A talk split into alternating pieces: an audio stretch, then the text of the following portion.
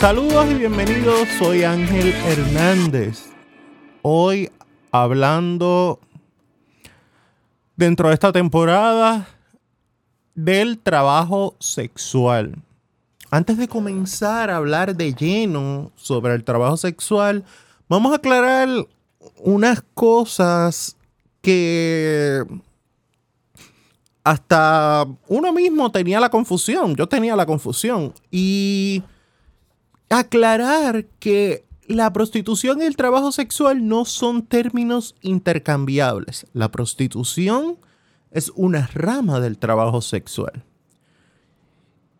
Y lo sabemos así porque cuando vemos la definición de trabajo sexual es el intercambio de servicios sexuales, actividades o productos por compensación material. Esta compensación material tiende a ser mayormente dinero, pero pueden, puede ser otros bienes. Otros bienes, este, hay gente que paga con casa, este, y esos son otros casos más profundos dentro del campo del trabajo sexual, pero usualmente la compensación material es dinero. Y estas actividades incluyen contacto físico directo entre comprador y vendedor o estimulación sexual indirecta. Y aquí es donde abrimos el abanico de la definición de trabajo sexual para incluir otras actividades que usualmente uno no consideraba que eran trabajo sexual. Vale la pena recalcar que cuando hablamos de trabajo sexual, hablamos de personas que hacen esto voluntariamente y que son mayores de 18 años. Quiero dejar esto claro porque mucha gente fuera de la comunidad, cuando oye el término trabajo sexual, piensa en en abuso de menores de edad, piensa en tráfico humano y esos no son casos de trabajo sexual, ni se consideran trabajo sexual porque la definición de trabajo sexual incluye que la persona haga libre y voluntariamente esta actividad. Y ahora vamos a ver, ¿cuáles actividades son los que se consideran trabajo sexual? El podcast pasado hablábamos de la pornografía. La pornografía se considera un trabajo sexual. Los strippers son un trabajo sexual. El pole dancing, que, tiende a, que los tienden a hacer mayormente las mujeres este, en lugares como strip clubs, etc., también se considera trabajo sexual.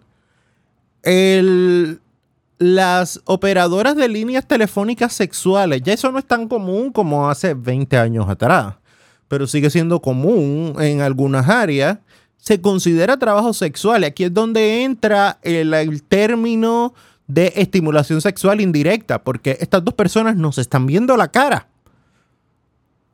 A lo mejor, yo siempre me recuerdo hace unos años, había un programa aquí de radio y estaban hablando de las líneas calientes y decían que a veces hasta la señora podía estar planchando y todo con esa voz y a lo mejor estaba planchando, cocinando y haciendo cosas de la casa. Pero ahí no hay, y regresando acá, aquí no hay un contacto físico entre estos dos seres. La persona puede estar haciendo lo que sea y la otra persona está involucrada en este juego de palabras lo que es los masajes eróticos y el baile erótico. El baile erótico no se puede confundir con el stripper ni con el pole dancing porque el baile erótico necesariamente no conlleva desnudez. Masajes eróticos donde pues las personas reciben un masaje desnudo por parte de una persona que puede o no puede estar vestida.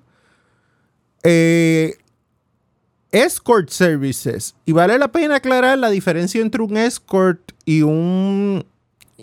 Una un escort usualmente no tiene sexo con sus clientes. Y una de, las, una de las cosas cuando estaba buscando información sobre esto que encontré interesante era el subrogado sexual. Y esto a mí me gustaría tocarlo honestamente. Me gustaría hacer un podcast solamente de subrogado sexual porque lo encontré tan interesante.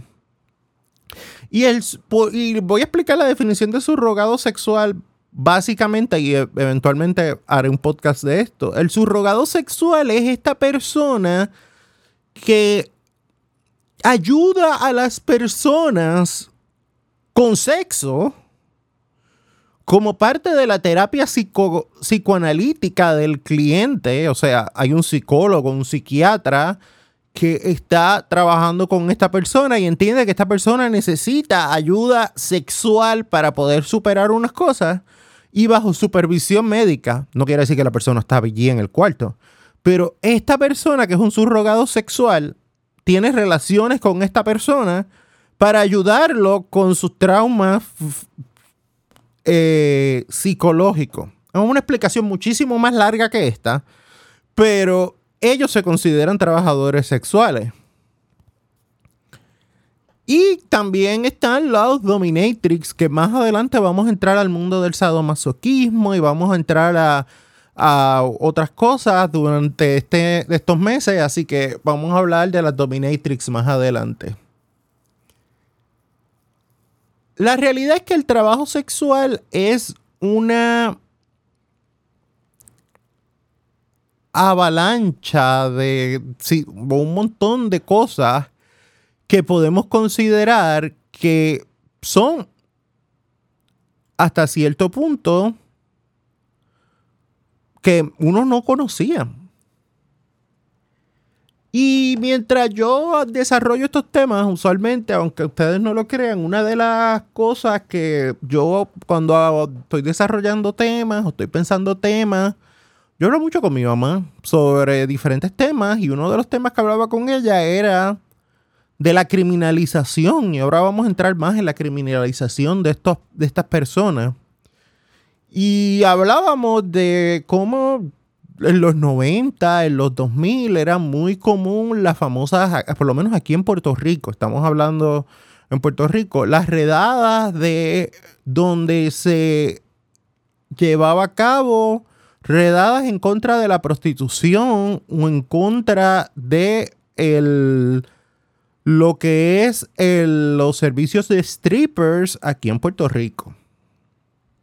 Hubo una época donde como parte del proyecto de mano dura contra el crimen se criminalizaba este tipo de servicio, que es ilegal. Vale la pena recalcar que el servicio, los servicios de prostitución son legales. Digo, perdón, ilegales en Puerto Rico y en la mayor parte de Estados Unidos.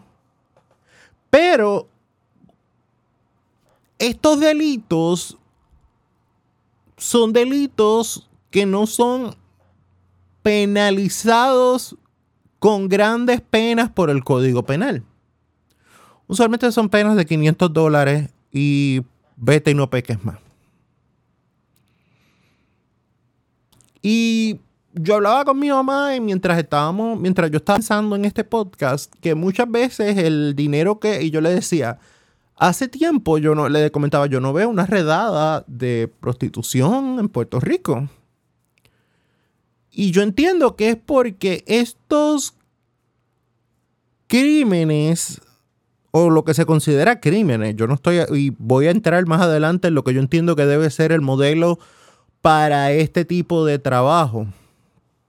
Estos crímenes, según el Estado, realmente a la hora de acusar y de entrar de lleno en estos crímenes, de acusar a una persona por estos crímenes, realmente eh, la relación costo-beneficio no es tanta porque 500 dólares en que es lo que más que tú vas a recibir por el, el Estado va a recibir por, por, una multa por esta persona, pues no es costo efectivo para realizar el tiempo que hay que invertir para poder arrestar a esta persona.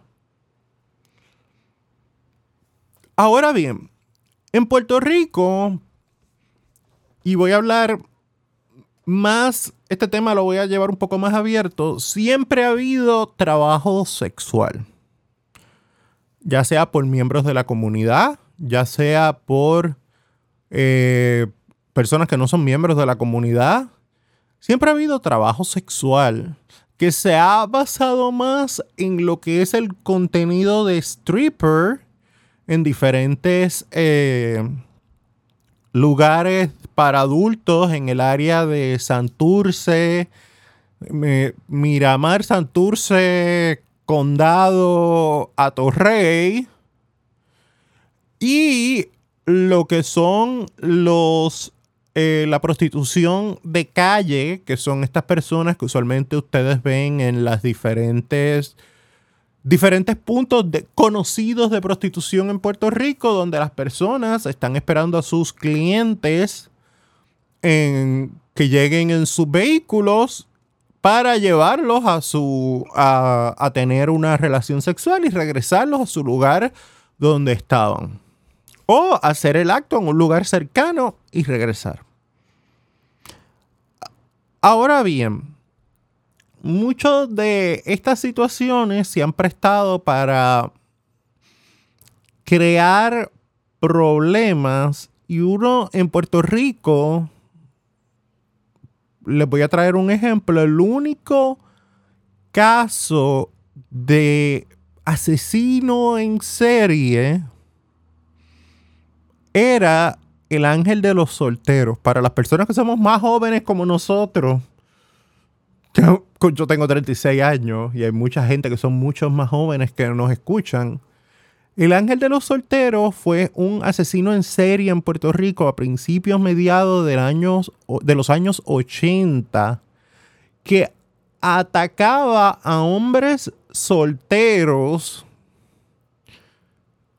Y cuando me refiero a hombres solteros era que se personas que no se le conocía pareja pero todo el mundo por lo bajo, y cuando digo por lo bajo me refiero a pues, la mayoría de la gente de su círculo íntimo sabían que eran homosexuales. Esta persona se hacía pasar por prostituto, o sí, por prostituto para, o para tener servicio, para brindarle servicio a estas personas y asesinarlo. Esto es una historia que en Puerto Rico no se ha hablado mucho. He escuchado podcasts, he escuchado, he leído libros que han sido como que muy genéricos, pero nunca ha sido una historia como tan de lleno en hablar de estos casos, porque, y eran personas reconocidas que murieron por en manos de este joven que luego de asesinar todas estas personas, dijo que Dios lo había mandado a asesinar a todas estas personas y ahora actualmente está cumpliendo una cadena perpetua en Bayamón.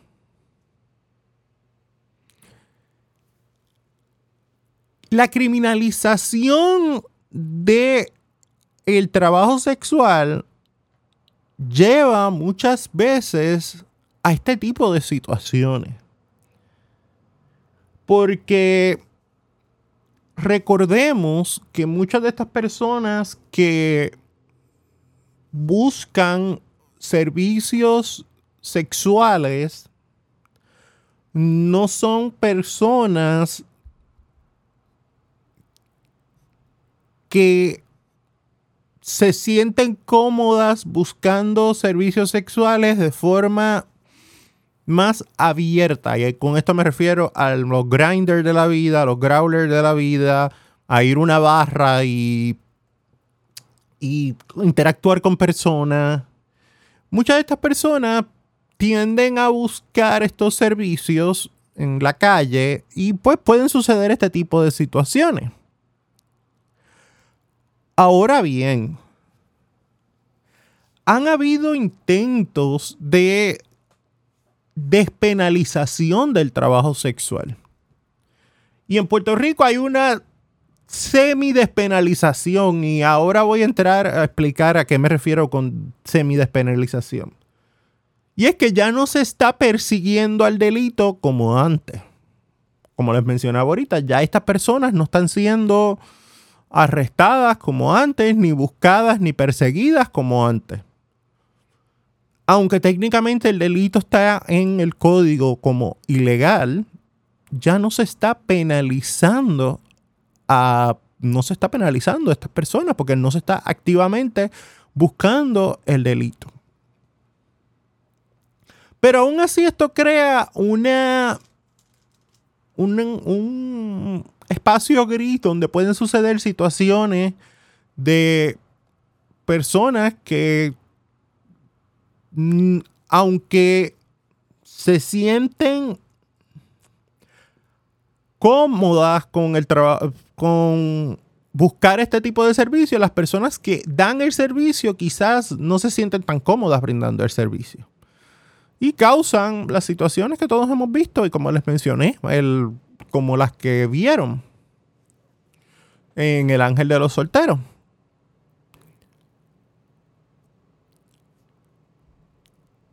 Hay varias proposiciones alrededor del mundo para despenalizar, no, no, no, no decriminalizar, sino despenalizar o hasta cierto punto legalizar la, el trabajo sexual.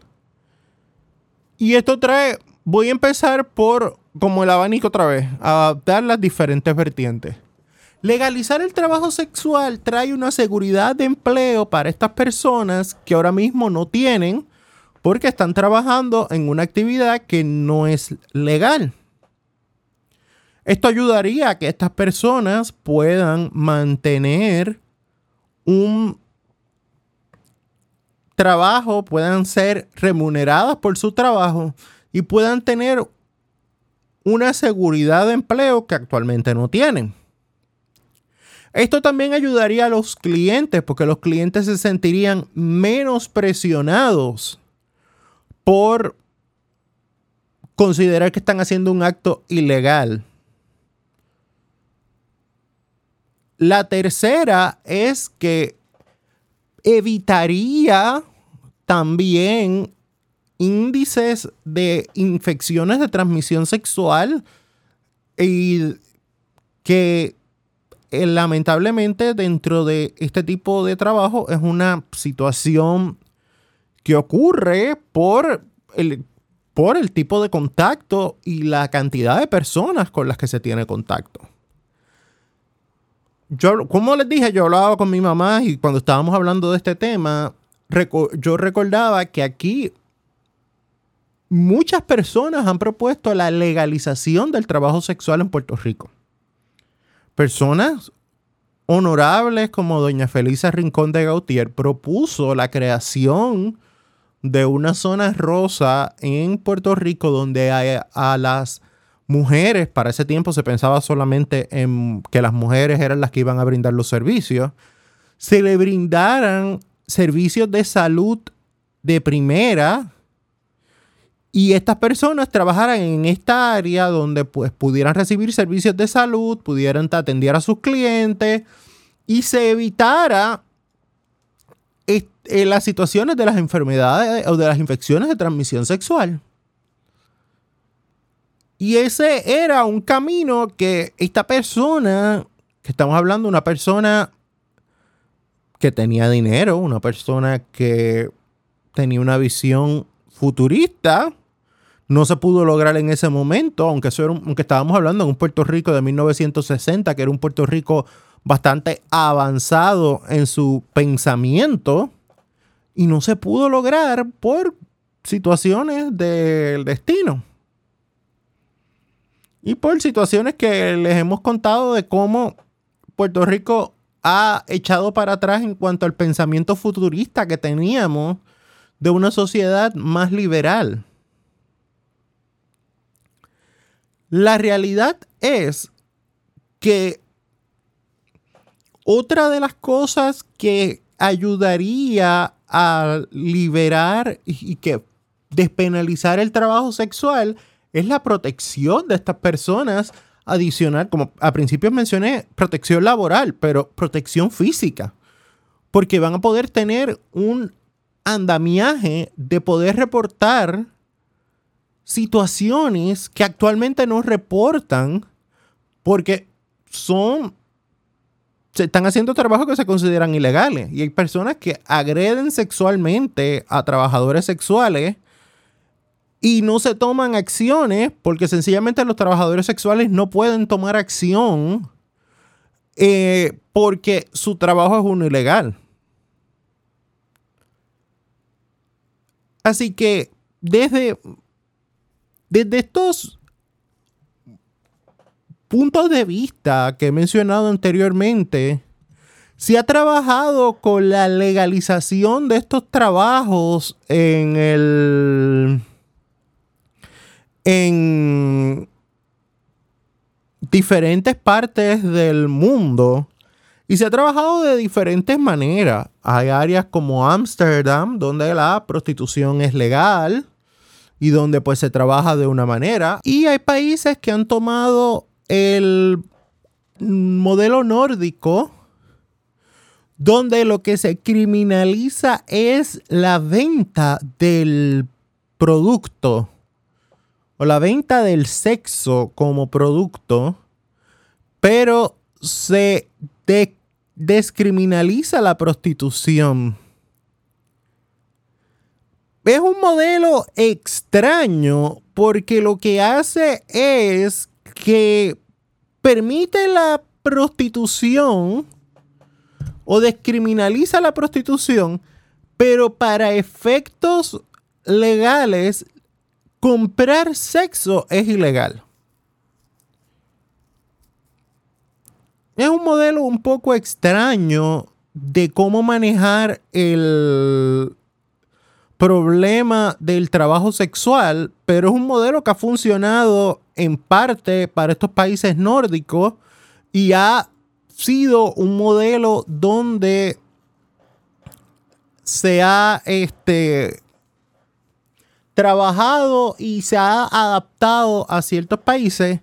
Y está lo que, como mencioné ahorita en Puerto Rico, que no es la despenalización, pero es la no búsqueda o la ignoración del delito, donde sigue siendo ilegal.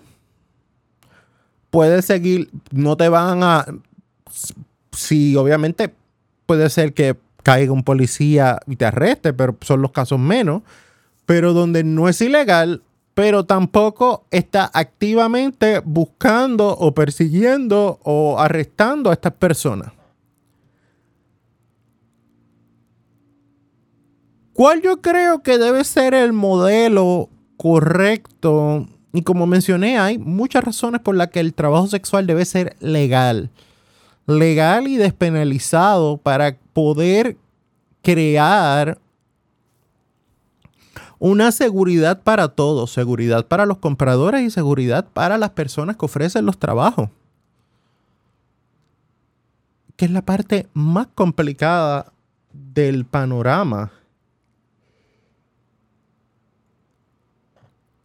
Y honestamente, ¿cómo podemos nosotros ayudar desde un punto de vista a mejorar o haciendo o cómo podemos ayudar nosotros que no, que no participamos necesariamente en el mundo del trabajo sexual como vendedores o compradores a mejorar la calidad de vida de estas personas que decidieron ejercer una profesión diferente a la de nosotros. Lo primero es que tenemos que dejar de eh, ser puritanos hasta cierto punto.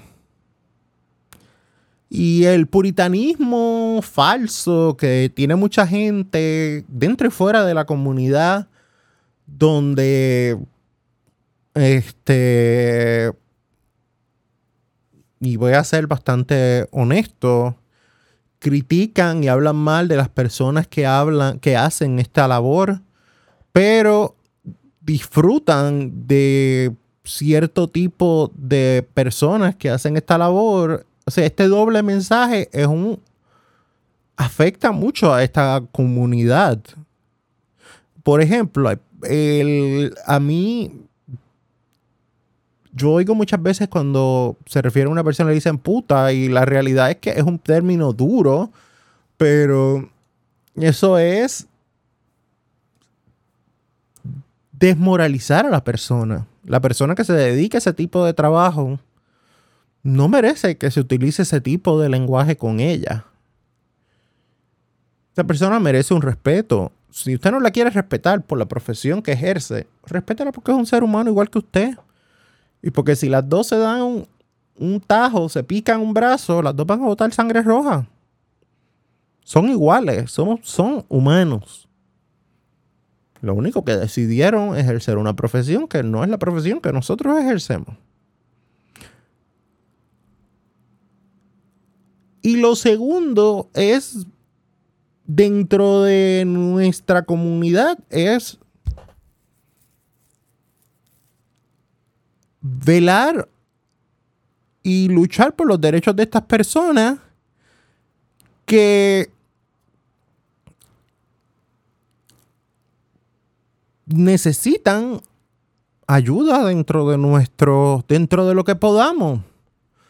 Ya sea darle espacios como este donde podemos explicar qué es el trabajo sexual, poderles brindar información sobre este tipo de trabajo y la criminalización de este tipo de trabajo, explicar cuáles son los beneficios de la despenalización de este tipo de trabajo, cómo esto ayuda a que estas personas puedan tener una mejor calidad de vida y un mejor espacio dentro de la comunidad. Porque estas personas mm, tienen que tener un espacio dentro de la comunidad donde se sientan seguros, seguras y seguras de que no van a ser ni juzgados ni asesinados por trabajar.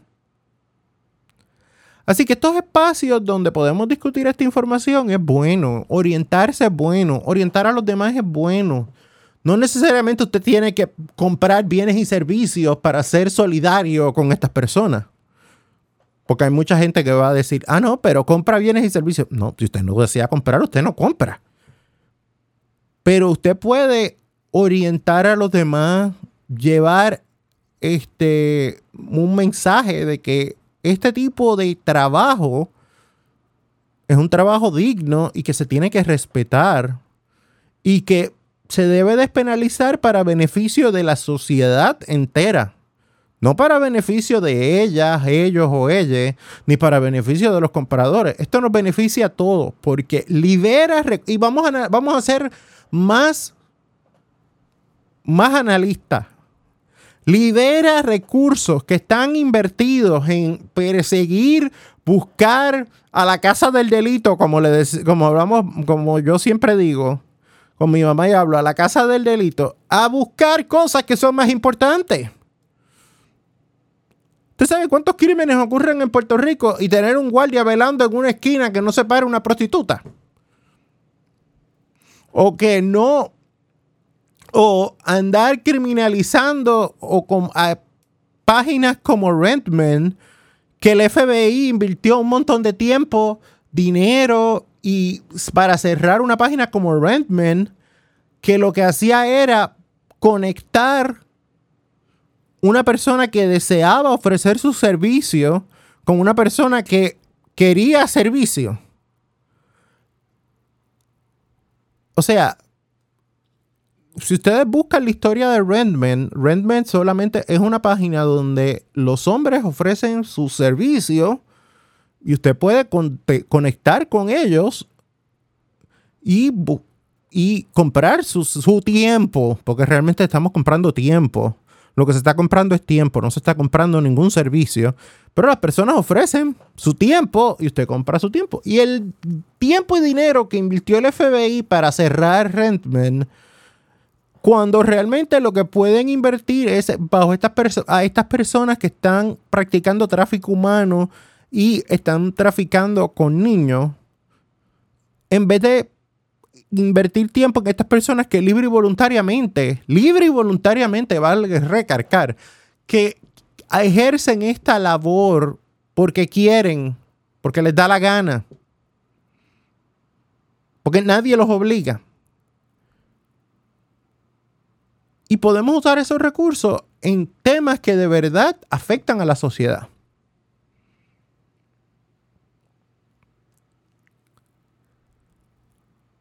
Esto es En la Puerta del Closet, un podcast de la comunidad LGBTIQ, donde todas, todos y todas son bienvenidas. Hasta la próxima.